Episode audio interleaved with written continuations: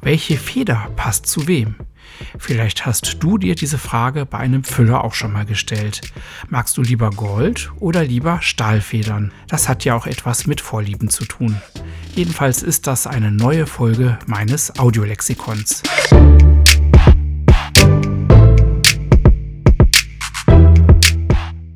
Na, schreibst du schön? Mein Podcast für dich rund ums Handschreiben.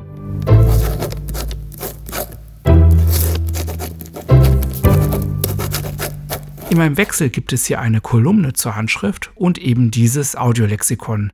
Im Audiolexikon stelle ich eine Frage an einen Experten und dieser beantwortet sie dann. Über die Art der Feder bei einem Füller könnte man stundenlang philosophieren und ich mache das jetzt mal ein bisschen. Ich zum Beispiel mag sehr gerne lange Goldfedern, wie sie etwa im Optima von Clio Scribent oder im Design 07 von Otto Hutt verbaut sind. Sie sind sehr lang, sie sind sehr geschmeidig und sie passen gut zu meiner breiten Hand. Aber das ist nur eine Vorliebe. Und vielleicht gibt es ja ein paar Regeln bei der Auswahl einer Feder. Zu diesem Thema habe ich vor einiger Zeit mal Stefan Wallraffen aus Köln befragt. Er ist seit Jahrzehnten Füllersammler und er repariert sie auch. Und das sind seine Antworten. Vom Material her, sagen wir mal, tun sich die heutigen Stahlfedern nicht mehr allzu viel mit den Goldfedern. Ich habe bei den Goldfedern nur halt die Möglichkeit, es gibt elastischere, äh, weichere, also durchbiegbare. Es gibt härtere. Äh, die Stahlfedern sind alle relativ gleich hart. Da macht man sich nicht die Mühe, äh, ins Detail zu gehen. Bei den Goldfedern gibt es also durchaus unterschiedliche, auch nach Ländern unterschiedliche Eigenschaften der Federn die nur leider alle nicht, wie soll man sagen, normiert sind. Die Italiener sind grundsätzlich flexibler von den Federn her, die Amerikaner grundsätzlich härter, unflexibler, starrer.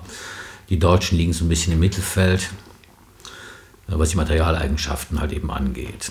Und was die Federspitze angeht, ob ich jetzt eine breite Feder nehme oder eine feine Feder nehme, das liegt ziemlich an der persönlichen Schrift. Also wenn ich schon klein schreibe, dann ist eine große, äh, eine dicke Feder, also mit eine ziemlich breite Feder, ziemlich unsinnig, weil dann läuft die Schrift zu, dann kriege ich eben kein vernünftiges E mehr geschrieben.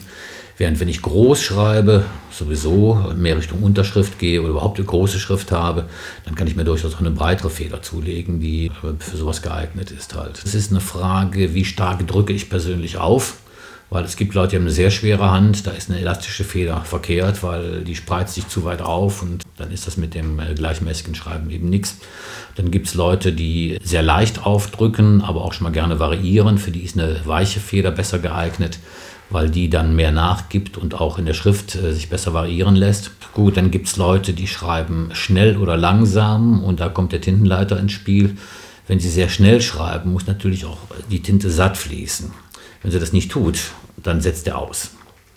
Äh, wenn Sie sehr langsam schreiben, dann ist ein hoher Tintenfluss schlecht, weil dann kommt zu viel Tinte. Es trocknet schlecht, es läuft teilweise zu und so weiter oder es läuft aus.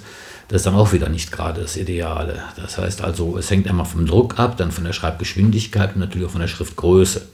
Wenn ich sehr groß und sehr schnell schreibe, brauche ich also eine enorme Tintenmenge, die laufen muss. Schreibe ich langsam und fein, dann ist das der verkehrte Füllhalter, dann lässt sich das Teil eben nicht verwerten. Stefan Wahlraffen ist wirklich ein ganz beeindruckender Experte. Ich habe ihn ganz viele Dinge gefragt. In vielen weiteren Folgen dieses Podcasts erhaltet ihr seine Statements. Das war nun die sechste Episode des Podcasts nach Schreibst du schön. Das Audiolexikon über das Thema Feder. In 14 Tagen gibt es nun wieder eine Kolumne.